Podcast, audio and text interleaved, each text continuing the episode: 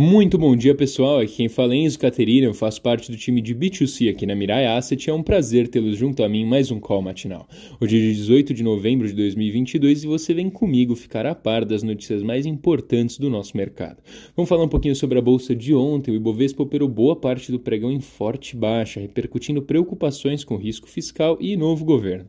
Novas, novas notícias à tarde sobre esse tema acabaram minimizando um pouquinho a queda, mas não impediram que o Bovespa registrasse mais um pregão de baixa e fechou em menos 0,49 aos 109,7 mil pontos. Na semana, as perdas do, do índice chegaram em 2,27%. No mês, perde 5,46% e no ano ainda conserva uma alta de 4,66%.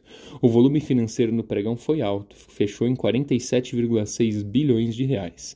Falar um pouquinho sobre a bolsa de ontem. Ao fim do dia, o Geraldo Alckmin tentou pôr um freio nos absurdos ditos por Lula nesses dias, em especial na COP27.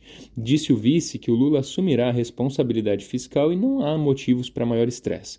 Defendeu a PEC, mas afirmou que o novo governo também deve revisar despesas e isenções fiscais. Tudo isso para tentar amenizar essa bagunça geral que está o mercado depois do anúncio da PEC de gastos de até 200 bilhões de reais.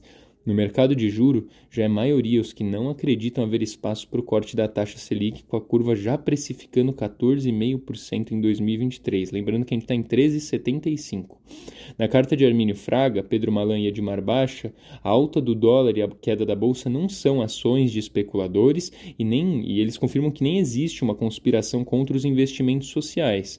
É, explicando um pouquinho, né? Qualquer economia precisa de bons canais de financiamento, e é no mercado, nos seus variados determinados instrumentos onde esses canais de financiamento são encontrados.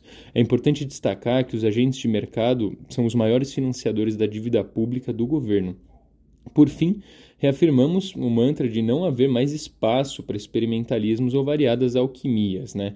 O fato é que existe o risco desse waiver de quase 200 bilhões de reais eliminar a chance de um corte da Selic em 2023, elevando a dívida pública a mais de 80% do PIB, o déficit em torno de 1,4% do PIB, a inflação em 6% e o dólar escalando a 6 reais. Na agenda do dia, a gente vai ter Roberto Campos Neto participando de um evento na Bloomberg aqui em São Paulo e o mercado espera sinalizações dele para a Selic depois das apresentações sobre os detalhes da PEC, né? O Lula segue da COP17, COP27, perdão, para Portugal. Na zona do euro, a Christine Lagarde, do Banco Central Europeu, discurso em congresso. A presidente do Fed de Boston, Susan Collins, fala também. Entre os indicadores, as vendas de moradias usadas nos Estados Unidos têm previsão de queda de 7,2% em outubro. À tarde, a Baker Hughes divulga os postos e plataformas de petróleo em atividade na semana passada. No Japão, o CPI teve alta anualizada de 3,6% em outubro, superando a previsão de 3,5% e atingiu a máxima em 40 anos. Pessoal, esse foi mais um Call Matinal. Muito obrigado pela atenção. Tenham excelentes negócios e uma ótima sexta-feira. Um grande abraço.